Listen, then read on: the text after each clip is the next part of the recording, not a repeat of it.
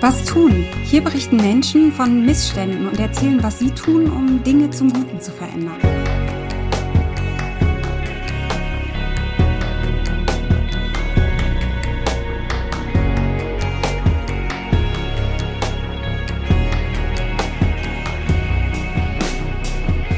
Mein Name ist Ina Broska und Sie hören einen Podcast des Zeitstudio in Kooperation mit dem Sächsischen Staatsministerium für Soziales und gesellschaftlichen Zusammenhalt. Wir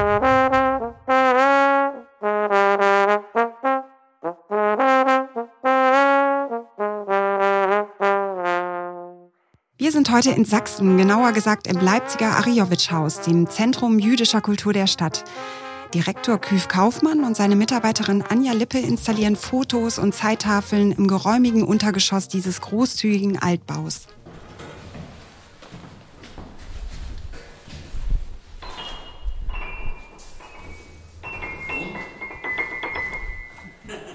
Die aktuelle Ausstellung zeigt 1700 Jahre jüdisches Leben in Deutschland. Initiiert wird sie gemeinsam mit dem Leo Beck Institut in New York, Berlin. Für Direktor Küf Kaufmann und Kollegin Anja Lippe sind solche Erinnerungen notwendig, denn die Gefahr des Antisemitismus scheint dieser Tage aktueller denn je. Diese Krankheit, Antisemitismus, ist uralt und gleich ansteckend. Leider kann man nicht die gleichen Methoden wie bei der Corona-Bekämpfung anwenden. Aber der Antisemitismus-Virus ist nicht weniger für die Gesellschaft gefährlich. Man braucht viel Geduld und Engagement, um ihm zu widerstehen glaube, mir geht es wie ganz vielen in Deutschland. Ne? Also man ist dann schon schockiert und fragt sich, wie sowas sein kann, gerade in einem Land wie Deutschland, dass eben so Antisemitismus immer wieder hochkocht und ähm, ja, passiert und dann auch noch so, ähm, so offensichtlich und ähm, so, so aggressiv schon fast. Ne? Was viele nicht wissen, in Sachsen gibt es drei jüdische Gemeinden, nämlich in Leipzig, Chemnitz und Dresden, wobei Leipzig mit rund 1200 Mitgliedern die größte Gemeinde ist. Und umso sorgenvoller blicken hier viele auf eine neue Studie, die besagt, dass es dreimal pro Woche zu antisemitischen Vorfällen in Sachsen kommt. Wir wollten wissen, wie gut wappnen sich Engagierte in Sachsen gegen Antisemitismus? Was setzen Politik und Vereine den aktuellen Ereignissen entgegen? Und wie muss nachhaltiges Engagement hier aussehen? Darüber unterhalten wir uns heute mit gleich zwei Gästen. Einmal mit Petra Köpping. Sie ist sächsische Staatsministerin für Soziales und gesellschaftlichen Zusammenhalt und hat zugleich das Amt der sächsischen Integrationsministerin inne. Sie hat sich inzwischen einen Namen gemacht, weil sie diverse Projekte für Weltoffenheit in Sachsen anschiebt. Und zu Gast ist außerdem Jutta Stahl-Klimt, Projektleiterin im Ariowitsch-Haus, zuständig für Programme und Bildungsoffensiven, die dem Abbau von Antisemitismus dienen. Ja, Frau Köpping, Frau Stahl-Klimt, herzlich willkommen. Schön, dass Sie heute unsere Gäste sind. Ich freue mich, dass wir heute zu dritt sprechen. Frau Köpping, ich habe neulich eine Statistik gelesen, die besagt, dass äh, es dreimal die Woche zu antisemitischen Vorfällen in Sachsen kommt. Was denken und was fühlen Sie, wenn Sie von solchen Fällen hören? Das hat mich sehr betroffen gemacht. Sie haben ja die Zahlen genannt und das zeigt einfach, dass wir an diesem Thema nach wie vor stark zu arbeiten haben.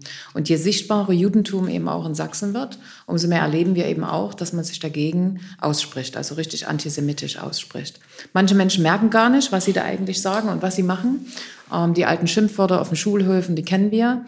Aber auf der anderen Seite finde ich, dass eben auch das Bewusstsein, dass ich äh, wirklich antisemitisch bin, durchaus zugenommen hat. Frau Stahl-Klimt, Sie sind ja Projektleiterin im Ariowitsch-Haus, kümmern sich um den Abbau von Antisemitismus. Wie rege ist denn hier das jüdische Leben in Sachsen? Äh, also ich empfinde natürlich das jüdische Leben hier im Haus als sehr aktiv. Ähm, das Ajowitsch-Haus, das Kultur- und Begegnungszentrum Ajowitsch-Haus existiert seit über zehn Jahren mit ganz vielen Veranstaltungen und ist zumindest in Leipzig, aber eigentlich auch in ganz Sachsen sehr präsent. Und äh, das weiß man, dass das eine jüdische Einrichtung ist und dass man hier viel Kultur, Lesungen, Musik, ähm, alles erleben kann. Neu ist für uns, neu in Anführungsstrichen seit drei Jahren, dass wir diese Präventionsprojekte zum Abbau von Antisemitismus machen, ja. Haben Sie den aktuellen Fall äh, diskutiert von Gilo Farim? Ähm, natürlich haben wir den diskutiert und äh, wir haben uns darauf geeinigt, erstmal genau zu, die Klärung der Sachlage abzuwarten, bevor wir das äh, weiter kommentieren. Sie werden ja unter anderem finanziert aus dem Fördertopf für weltoffenes Sachsen, wenn ich äh, das richtig verstanden habe. Frau Köpping, Sie engagieren sich hier sehr stark auch, um Antisemitismus abzubauen. Wie sieht denn Ihr Engagement hier aus, Frau Stahl-Klimt? Wie, äh, wie baut man denn Antisemitismus ab? Wie, was für Programme bieten Sie an? Ähm, wie arbeiten Sie hier? Also wir sind zunächst erstmal, haben wir uns überlegt, was ist eigentlich unsere Zielgruppe? Und äh, wo wird am meisten, ähm, wo wird es, wo ist es am notwendigsten? Dazu haben wir gesehen, dass ganz viele Aktivitäten bereits in Schulen laufen und dass man eigentlich sich sofort auf die Jugendlichen und Kinder stürzt und äh, dort viele Aktivitäten anbietet. Und dann haben wir gesagt, hm, aber wie ist denn das so auf den anderen, auf den Multiplikatorenebenen? Und äh, deswegen haben wir uns dank des äh, WOS-Programms vor allen Dingen auf Multiplikatoren konzentriert und haben als erstes danach geschaut, dass wir Lehrerinnen selber schulen, beziehungsweise ganze Kollegien schulen. Und dann haben wir gesagt, von wem sind die denn abhängig? Ah, eigentlich vom Landesschulamt. Die Leute müssen auch wissen, worum es geht. Also haben wir wirklich ganz tatsächlich mit dem Landesschulamt angefangen, ähm, Standort Leipzig und Standort Chemnitz und haben das Amt geschult. Und dann sind wir ähm, an Schulen ran, beziehungsweise haben für unser äh, System, das ein ganzheitliches, wenn man so will, ist, ähm, gesagt, wir reden mit der Schulleitung und laden das gesamte Kollegium ein und schauen dann gemeinsam, was ist für euch gut. Wir sind auf gar keinen Fall ein Projekt, was mit anderthalb Stunden reingeht und äh, antisemitische Tendenzen weißwäscht und äh, dann gibt's die nicht mehr an der Schule, sondern wir sind ein langfristig nachhaltiges Projekt, ähm, was mit allen arbeitet und mit der Schulung von in Anführungsstrichen oben angefangen hat. Mhm. Frau Köpping, wir sind ja auch auf Ihren Wunsch heute hier, gerade im Ariowitschhaus. Äh, wie bewerten Sie die Arbeit? Wie hilft es, Antisemitismus zu bekämpfen in Sachsen? Naja, in unseren jüdischen Gemeinden ist wirklich eine tolle Arbeit, die geleistet wird, sowohl in Leipzig als auch in Dresden, als auch in Chemnitz. Da kenne ich unheimlich viele gute Beispiele. Unter anderem neben dem, was gerade erläutert worden ist, gibt es ja eben auch, dass man das jüdische Leben überhaupt erstmal kennenlernt, dass man äh, weiß, was das ist, was das bedeutet, das nicht nur auf die Religion äh, reduziert, sondern tatsächlich auf jüdisches Leben. Und das ist so ein, so ein Weg, wo das Ajarowitsch-Haus also wirklich eine fantastische Arbeit leistet. Anders kann ich das gar nicht bewerten. Bin oft zu Veranstaltungen hier. Ähm, insofern ist das eine ganz wichtige Baustelle oder ein Baustein für die gesamte Arbeit, aber eben auch in Dresden und Chemnitz, wo ich das gleich äh, stellen möchte. Dort haben wir auch eine sehr gute Arbeit in den jüdischen Gemeinden mit der Zivilgesellschaft. Und dass es notwendig ist, sieht man eben auch in Chemnitz. Wir haben dort eine, das einzige, glaube ich, mittlerweile jüdische Restaurant in Sachsen, äh, was eben auch leider mit äh, Übergriffen zu tun hatte, äh, wo der äh, Leiter des jüdischen Restaurants sagt, er geht nicht mit der Kippe auf die Straße.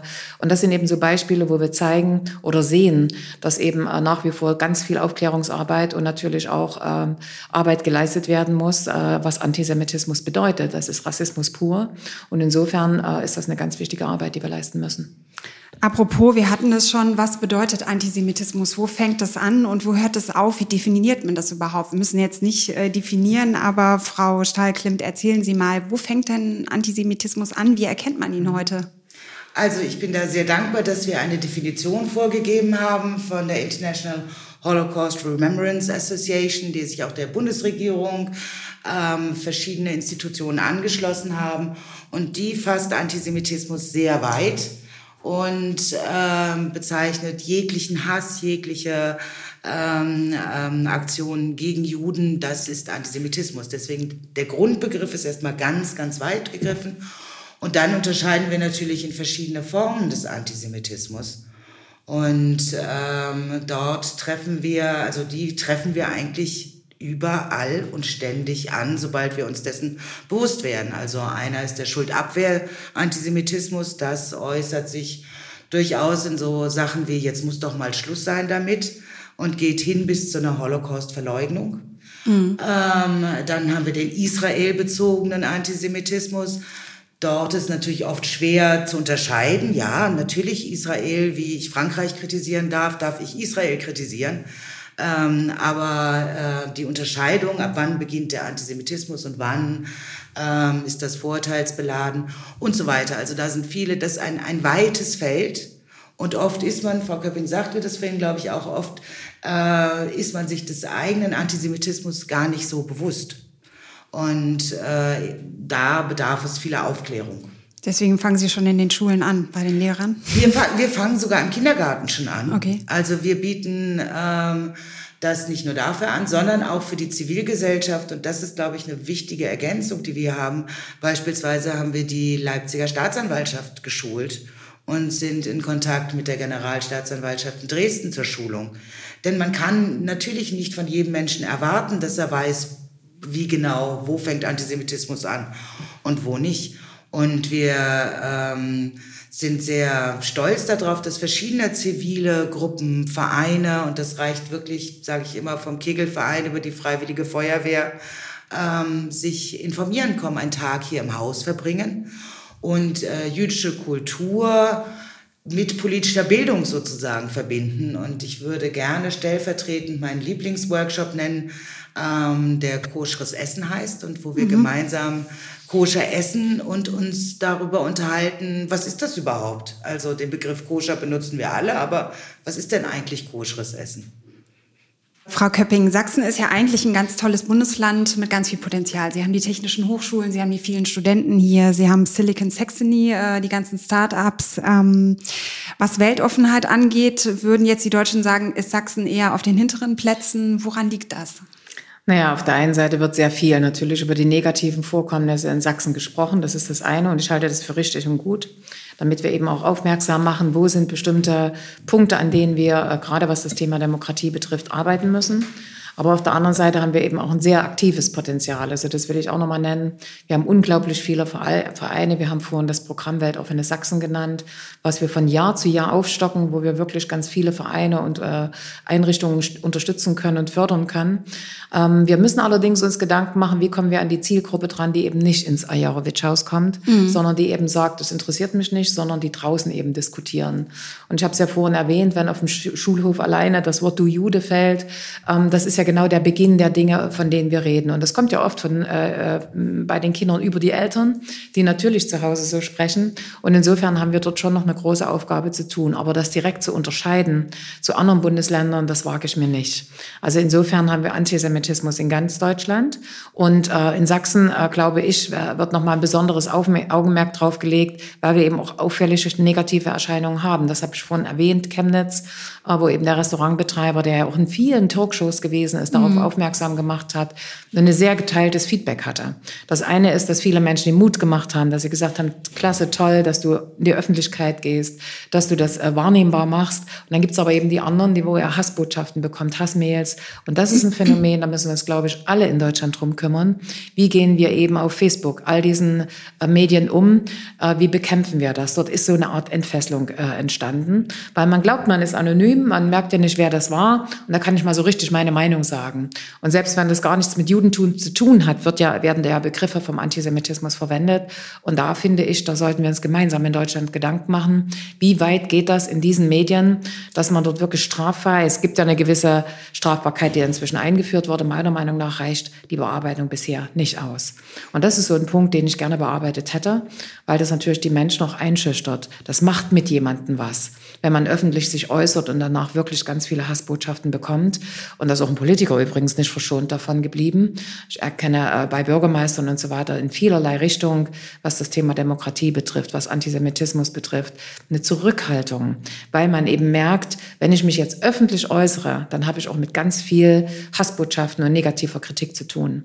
Und dagegen müssen wir ankämpfen, dass wir sagen, diejenigen, die das bekämpfen, die haben wir zu unterstützen, die wollen wir unterstützen, die wollen wir beistehen und die dürfen auf gar keinen Fall sich zurückziehen.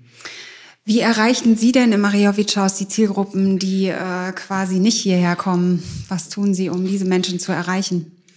Dort haben wir verschiedene Methoden. Unter anderem ähm, während des Lockdowns konnten wir sehr schnell äh, auf Online-Seminare umschalten und haben dadurch, dadurch eine ungeheure Reichweite gehabt und Leute ähm, haben uns gefunden und sind dann mit ihren Problemen zu uns gekommen und wir versuchen problemgerecht die Lösungen dann zu finden. Und die Überregionalität, also wirklich in ganz Sachsen tätig, wenn man äh, in Chemnitz auch in die Zusammenarbeit mit den anderen Vereinen, die äh, für Abbau von Antisemitismus stehen, beziehungsweise andere Institutionen, ist uns hier ganz, ganz wichtig.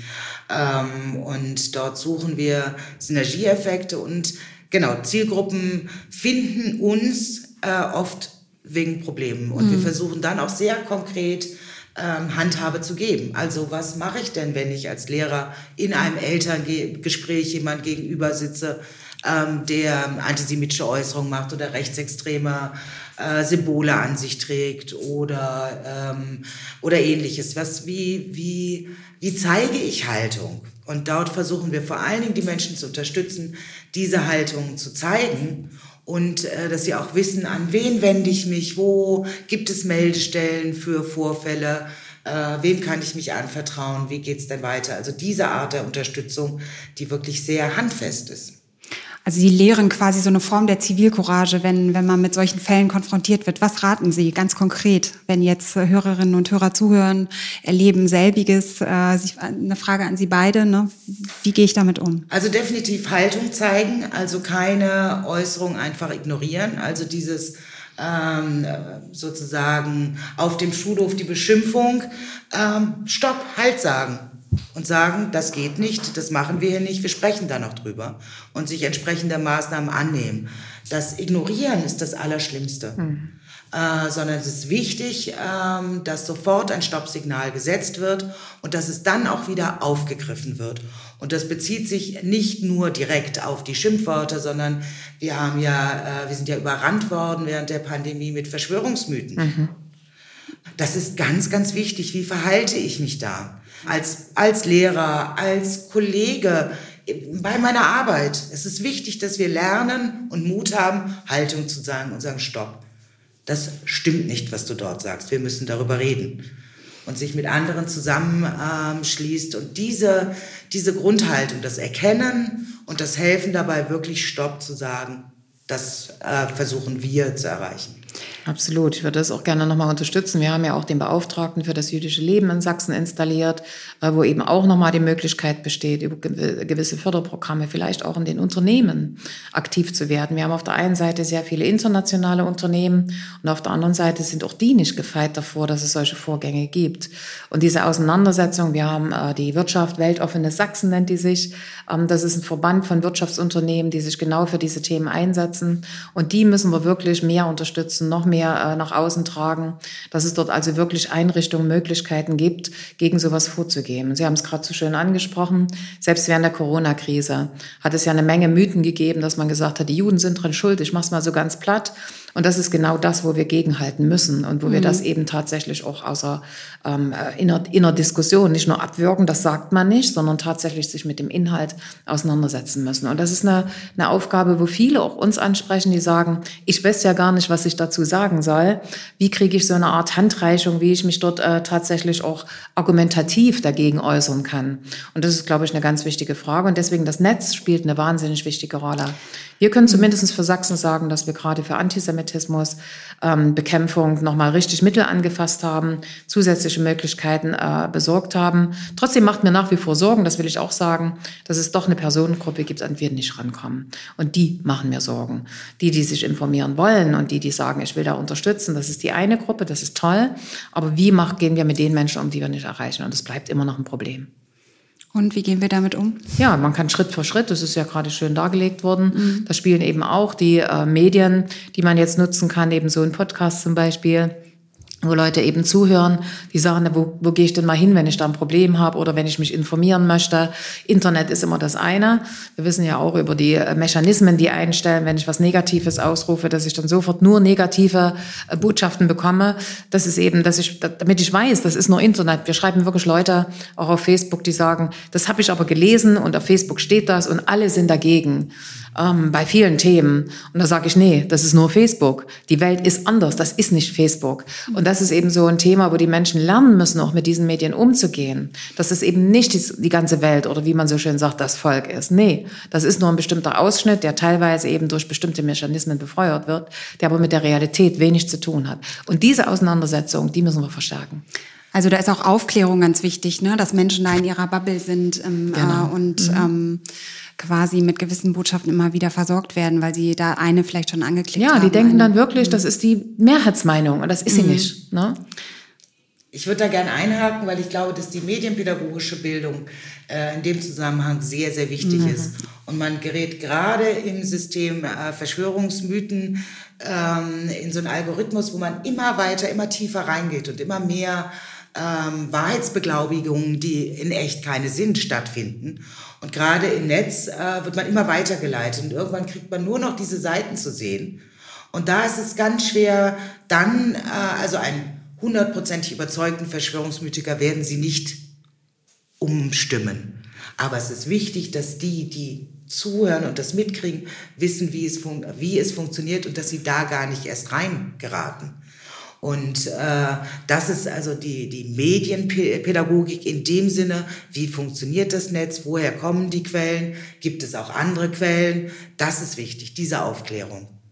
Weil, äh, wie gesagt, jemand kommt in so einen Sog rein. Wir haben unter anderem einen Dozenten, der aus der Szene aus, aus der Verschwörungsmyther-Szene ausgestiegen ist. Ähm, und das ist ein intelligenter junger Mann, der promoviert jetzt. Äh, der war da aber voll drin und voll überzeugt und ist so reingesogen worden. Und diese Mechanismen, über die müssen wir aufklären. Und zwar nicht die, die schon drinstecken, sondern die, die Gefahr laufen, dort reingezogen zu werden. Wie hat er sich selbst das erklärt, dass er da äh, in diesem Sog war, der Verschwörungsmythen? Das funktioniert ein bisschen wie eine Abhängigkeit. Also ähm, ne, man lernt auf einer Party, wird gesagt, Mensch, hast du das und das schon gehört? Und dann fangen an, Leute weiterzulesen, dann wird, werden die Seiten aufgerufen im Netz, dann kriegt man immer mehr davon angeboten. Man sitzt auf einmal in so einer Blase drin, wo äh, einem die Leute das zuspielen und sagen, stimmt, und die anderen sind alle, da kommen so Begriffe wie, die anderen sind alle Schlafschafe, nur wir haben die Wahrheit, wir merken das, das hebt raus. Ne? Also man, Man fühlt hebt sich sich als ab. was Besonderes. Ähm, das sind so Mechanismen, ähm, vor denen man warnen muss beziehungsweise schauen muss, denn oft sind das Hilferufe wieder. Andererseits, wenn wir jetzt von den, wenn wir ähm, sagen, Leute werden dort reingezogen äh, und lassen sich dort reinziehen, sind das auch immer eine Art Hilferufe. Aber wir müssen vor allen Dingen aufpassen, dass sie gar nicht erst diesen, in diesen Trichter reingeraten, in dem sie dann da reinrutschen. Hat sich eigentlich äh, diese Verschwörungsideologie und diese Verbreitung verschärft in der Corona-Krise? Die Menschen waren ja zunehmend online ähm, Absolut. unterwegs. Also auf jeden Fall, äh, zumal das Thema Impfen ja nun noch dazugekommen ist. Da habe ich also nicht nur die, die eine Verschwörungstheorie auflegen, sondern eben auch Leute, die dem Impfen generell sehr skeptisch über, äh, gegenüberstehen. Also nicht nur der Corona-Schutzimpfung, sondern ganz vielen Impfungen. Und das hat sich so ein Stück zusammengepaart mit Rechtsextremismus, das müssen wir mal dazu sagen, die natürlich mittlerweile weltweit solche ähm, ähm, ja, Krisen, die Corona-Pandemie ist ja eine Krise, ähm, wirklich nutzen, um ihre Ideologien dort einzubauen. Und das ist eine ganz äh, gefährliche Entwicklung, die ich da sehe. Und deswegen sehe ich neben der Wirtschaft, die wir angesprochen haben, neben den Vereinen, die aktiv sind, eben auch die Kommunen hier wirklich in der Pflicht. Das ist so ein Bereich, wir fangen, äh, haben jetzt sieben Veranstaltungen gemacht mit Bürgermeisterinnen und Bürgermeistern, um einfach mal aufzuklären, wie erkenne ich denn, wenn in meinem Dorf tatsächlich Rechtsextremisten sich niederlassen, äh, die völkischen Siedler, um sie mal ganz konkret zu nennen, äh, die wir jetzt auch in Sachsen haben, was bezwecken die denn, wenn die doch eigentlich beim Erntedankfest alle mithelfen und so weiter und so fort und plötzlich dann ihre Ideologien eben auch in einem Dorf weitertragen oder sogar das Ziel haben, dort Bereiche zu schaffen, wo sie unter sich sind. Und das ist eine gefährliche Entwicklung und dazu gehört eben auch politische Bildung in der kommunalen Ebene. Die haben als Erste mit diesen Themen zu tun. Und ein Bürgermeister ist für mich immer dann ein guter Bürgermeister, wenn er eben nicht nur Straßen baut und nicht nur einen Kindergarten saniert, das ist toll, das brauchen wir alle, sondern wenn er sich tatsächlich in seinem Dorf, in seiner Stadt damit auseinandersetzt und sagt, mein Gott, Warum reden denn die Nachbarn nicht mehr miteinander? Was ist denn da eigentlich für eine Feindseligkeit entstanden? Wo liegen denn die Ursachen? Und ein guter Bürgermeister ist das, der das moderieren kann. Wir bieten da inzwischen ähm, auch als Land ganz viel Hilfe und Unterstützung an mit fachgeschulten Personalien. Auch ein Bürgermeister kann nicht alles wissen. Und insofern ähm, wird das sehr, sehr gut angenommen mittlerweile in Sachsen, dass wir diese Weiterbildung, diese Qualifizierung der kommunalen Ebene machen. Da bin ich sehr froh drüber, weil die brauchen wir. Ein Bürgermeister ist hochpolitisch. Auch das sage ich nicht unbewusst, sondern es gibt durchaus den einen oder anderen Bürgermeister, es sind immer Ausnahmen, der sagt, ich bin kein Politiker. Die möchten sich dann auch gerne absondern oder beziehungsweise extra stellen gegenüber Politikern. Und das sind sie sehr wohl. Sie sind mhm. sehr hochpolitisch. Ich möchte da einmal einhaken. Sie haben ein sehr interessantes Buch geschrieben vor drei Jahren. Integriert doch erst einmal uns, heißt es. Eine Streitschrift für den Osten. Äh, welche Rolle spielt denn die ostdeutsche Vergangenheit äh, in Bezug auf diese Beispiele, die Sie gerade genannt haben? Ich möchte kein Politiker sein ähm, oder auch in Bezug auf Weltoffenheit. Naja, das eine ist, dass natürlich die ostdeutschen Menschen weniger Ausländererfahrung hatten als die westdeutschen Menschen. Das ist heute noch so, wenn man sich anguckt, wie viel ähm, ähm, ausländische Menschen, ich begriff, äh, betrachte den Begriff ausdrücklich so und nicht nur auf Migranten reduziert oder ähnliches, ähm, da haben wir einfach weniger Erfahrung gehabt. Die, die es hier gegeben hat, die hat es natürlich auch gegeben, waren oft sehr äh, abgeschirmt, oft, äh, oft in ihrer eigenen Community verankert. Das waren die Gastarbeiter oder wie man sie immer nennen möchte zu heutigen Zeiten. Das heißt, es gab wenig Berührungspunkte. Und das andere ist eben eine große, äh, deswegen natürlich auch eine große Skepsis dem gegenüber, dass man sagt, äh, in den 90er, 2000er Jahren waren es die Arbeitskräfte, nehmen die mir die Arbeit weg. Also das waren so diese Einwürfe. Und heute, ich hatte jetzt gerade jüngst in meinem äh, Dorf so eine herrliche Begegnung, dass ein älterer Mann kam und sagt, Gastronomie ist zu, können doch die Ausländer dort äh, kellnern und bedienen. Ähm, ich habe dann nur gesagt, ich sage, die sind ja inzwischen alle weggegangen aus Sachsen, weil sie in anderen Bundesländern eben mehr willkommen sind als bei uns. Und dann sagte er nur, naja, dann, dann, dann muss es eben zubleiben. Ist doch klar, dann bleibt es eben zu. Also das ist ja die Folge.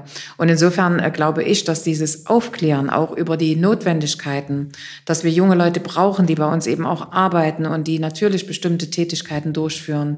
Bundesweit hat man festgestellt, dass es 400.000 pro Jahr sind, die wir bräuchten, um eben gerade im Dienstleistungssektor und nicht nur dem hochqualifizierten Sektor äh, Arbeitskräfte nach Deutschland zu holen. Jetzt erschreckt jeder über diese Zahl. Das kann ich verstehen. Und nochmal, es geht ja nicht nur um äh, Migranten, sondern es geht ja tatsächlich auch um die europäische Zusammenarbeit und, und, und. Und da gibt es nach wie vor in Ostdeutschland eine große Skepsis. Und die müssen wir abbauen. Sonst werden wir solche Ereignisse, wie die Gastronomie hat eben zu, weitererleben in vielen Bereichen. Mhm. Wir hatten es ja eben schon, wie bringt man antidemokratischen, fremdenfeindlichen oder antisemitischen Menschen Weltoffenheit bei, Frau Stahl-Klimt? Sagen Sie mal, wie machen Sie das? Wie machen das? Also wir machen das durch sehr zielgruppengerechte Angebote und sehr ähm, verschiedenartige. Die reichen von etwas ganz Kognitiven, also einem Vortrag von einem Spezialisten, äh, bis hin zu ähm, sozioemotionalen Angeboten, wo man sich ähm, beispielsweise über das Thema Ausgrenzung nähert. Jeder, jeder von uns hat schon mal Ausgrenzung erfahren, in welcher Form auch immer und über dieses Thema versucht, sich dann dem Gesamtthema zu nähern ähm, und das auf dieser emotionalen Ebene die Leute erstmal abzuholen.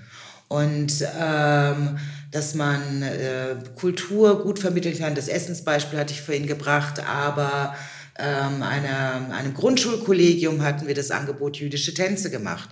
Äh, vor allen Dingen den Sportlehrern, die so sagen, was habe ich denn mit Demokratie zu tun oder anti? Bei mhm. mir ist das nicht.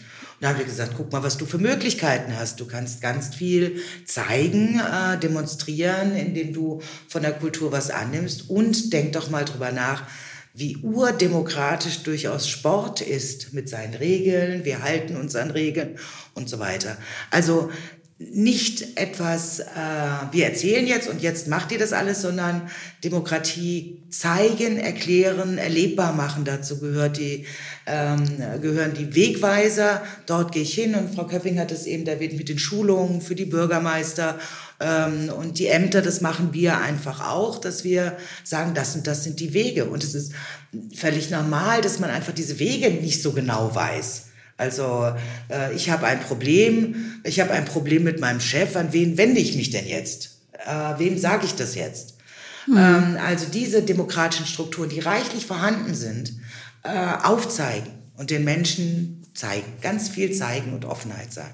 Absolut. Das machen wir übrigens auch in der Arbeitswelt, dass ähm, positive Beispiele gezeigt werden, wie Integration erfolgt ist, äh, welche Wege dann die äh, einzelnen Personen dann genommen haben.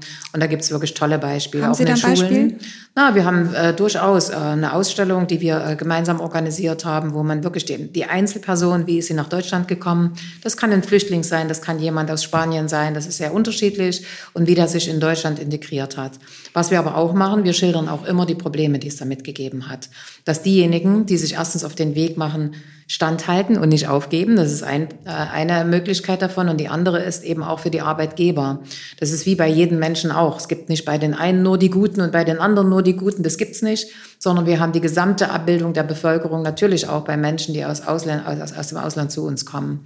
Und dieses, dieses Normalisieren, dass das ganz normale Menschen sind, wir alle, und dass es da eben auch Erfolge und auch Misserfolge gibt, das ist, glaube ich, eine ganz wichtige Frage, weil das war ja so ein großer Spaltpunkt gerade im Jahr 2015, 16, als viele Geflüchtete gekommen sind, dass man sofort auf die negativen Beispiele eingegangen ist. Die gibt es, aber es gibt die positiven eben auch und die überwiegen im Übrigen. Und insofern ist diese Auseinandersetzung mit beiden Seiten eben auch eine ganz wichtige, um Glaubwürdigkeit zu bekommen. Um dann äh, tatsächlich zu zeigen, wir sehen nicht nur eine Facette, sondern wir sehen die gesamte Bandbreite. Und da merke ich schon, dass gerade bei Arbeitgebern durch so eine Art von Ausstellungen, von so einer Art von Beispielen Mut gemacht wird. Und das, was gerade angesprochen worden ist, dass man die Stellen kennen muss. Wo kann ich mich hinwenden, wenn ich ein Problem habe, wenn ich Unterstützung brauche? Auch äh, sowohl für den Betroffenen, der vielleicht äh, rassistisch oder antisemitistisch ähm, ähm, ähm, Erfahrung gemacht hat, bis hin natürlich auch zu dem äh, Arbeitgeber oder zu der Kommune, wo eben äh, auch negative Beispiele da sind, wie sie damit umgehen können. Wir haben wirklich unglaublich viele gut geschulte Leute. Und da bin ich immer so ein bisschen kritisch und sage, die müssen wir noch viel mehr einsetzen. Die wissen nämlich, wie es geht. Und das empfehle ich zum Beispiel auch immer den Kommunen oder den Unternehmen, auch Vereinen zum Teil, Sportvereinen, äh, wo wir dann sagen, lasst euch doch von den Leuten einfach beraten oder holt sie dazu in so eine Runde, damit sie ihr Wissen für euch einbringen können. Das ist, glaube ich, eine ganz wichtige Frage. Sie machen ja auch noch ganz viel mehr. Es gibt ja auch das Demokratiezentrum in Sachsen. Erzählen Sie mal, was gibt es noch für Anlaufstellen, äh, um quasi Wissen zu schaffen und Ja, um Vorurteile erstmal bei dem anzusetzen, was ich gerade genannt habe. Wir haben natürlich auch die Antidiskriminierungsstellen, die wir in Sachsen auch geschafft haben. Mittlerweile in jeder der drei großen Städte, die äh, mittlerweile auch Kooperationen in das Umland aufgenommen haben. Das heißt, wenn jemand äh, diskriminiert wird, dass er sich dorthin wenden kann. Und das ist egal, welche Facette das ist. Das kann natürlich Antisemitismus sein, das kann aber eben auch äh, sein, weil man eine Frau ist, das kann sein, weil man eine Behinderung hat. Also das ist eine ganze Bandbreite. Das ist übrigens ein Beispiel äh, äh, dafür, dass wir, es gibt in Deutschland nicht nochmal, dass wir die ganze Bandbreite abdecken, sondern oft ist das reduziert auf bestimmte Bereiche, zum Beispiel auf den Bereich für Menschen mit Behinderung. Wir machen das für die gesamte Bandbreite.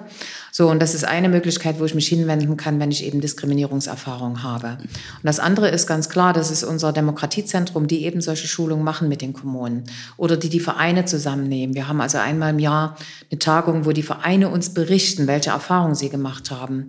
Und wenn Sie gerade in der Demokratie, in dem Demokratiebereich mal reinschauen, welche Menschen da arbeiten, das sind gut geschulte Leute und oft junge Leute. Und diese jungen Leute, die brauchen eine Perspektive. Und wenn wir mit Förderprogrammen für zwei Jahre, für drei Jahre kommen, finden die keine Perspektive und gehen weg. Die haben eine super gute Sozialarbeiterausbildung oder pädagogische Ausbildung. Und das ist so ein Thema, wo ich hoffe, dass wir jetzt in den Koalitionsverhandlungen in Berlin das äh, Demokratiefördergesetz bekommen, weil wir damit tatsächlich Stetigkeit reinbringen. Und wir haben tolle Leute, also das kann ich immer wieder nur sagen. Ich bin da selber immer total beeindruckt, wenn die von ihrer Arbeit berichten, aber eben auch von ihren negativen Erfahrungen. Nochmal Chemnitz erwähnt, wo eben junge Leute richtig angefeindet werden, äh, selber diskriminiert werden, weil sie diese Arbeit machen. Und denen müssen wir zur Seite stehen. Denen müssen wir zeigen, dass die nicht alleine sind. Und das ist Arbeit des Demokratiezentrums.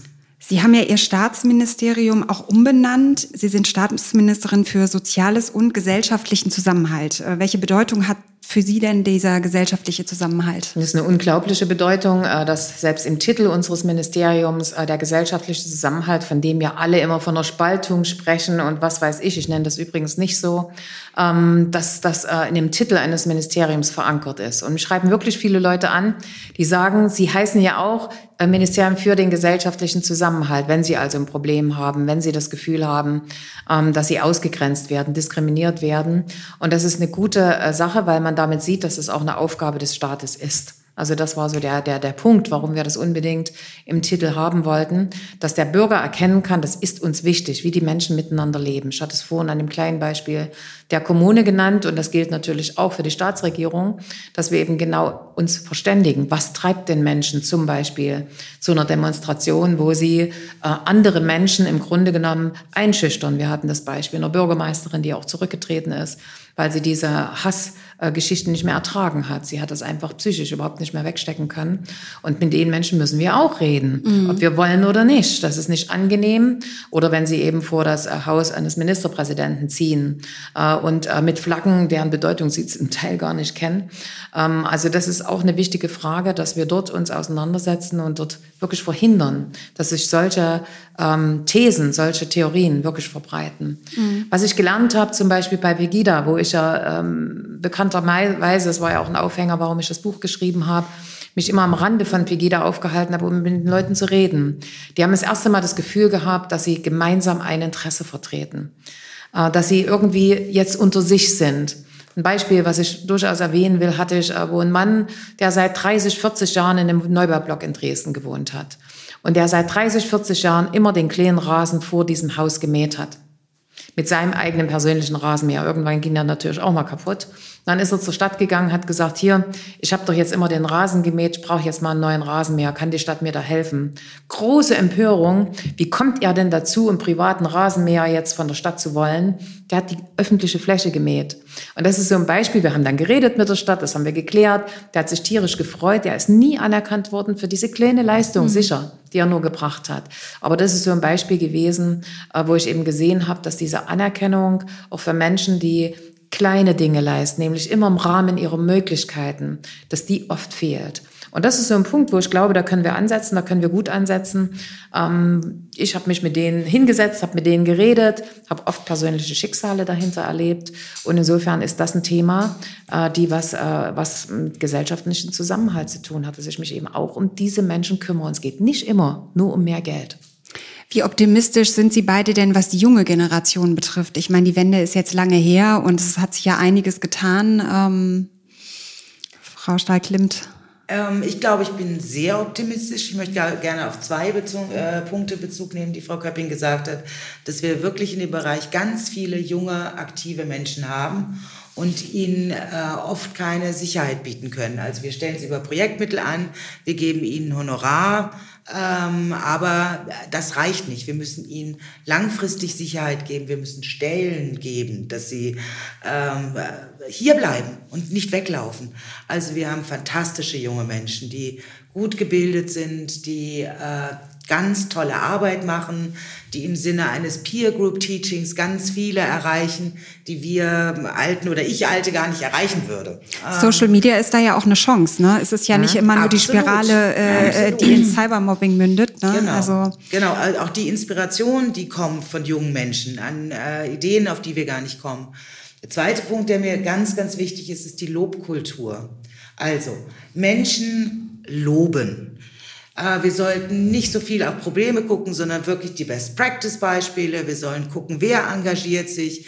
Wir sollen den Leuten die Möglichkeit geben, sich zu engagieren. Ich glaube, es gibt ganz viele Menschen, die gerne etwas tun würden und gar nicht wissen, wo sie sich hinwenden können. Wir haben im Rahmen ähm, unseres weltoffenen Sachsen-Projekts eine Broschüre erstellt für Leipzig, wo einfach aufgelistet ist, wenn ich was vom jüdischen Leben haben möchte äh, oder mich engagieren möchte, bis hin zu Stolpersteinen putzen, ähm, wo wende ich mich dahin? Und ähm, dort sind alle Möglichkeiten aufgelistet und ich kann einfach mal reingucken, oh ja, das kann ich mal machen.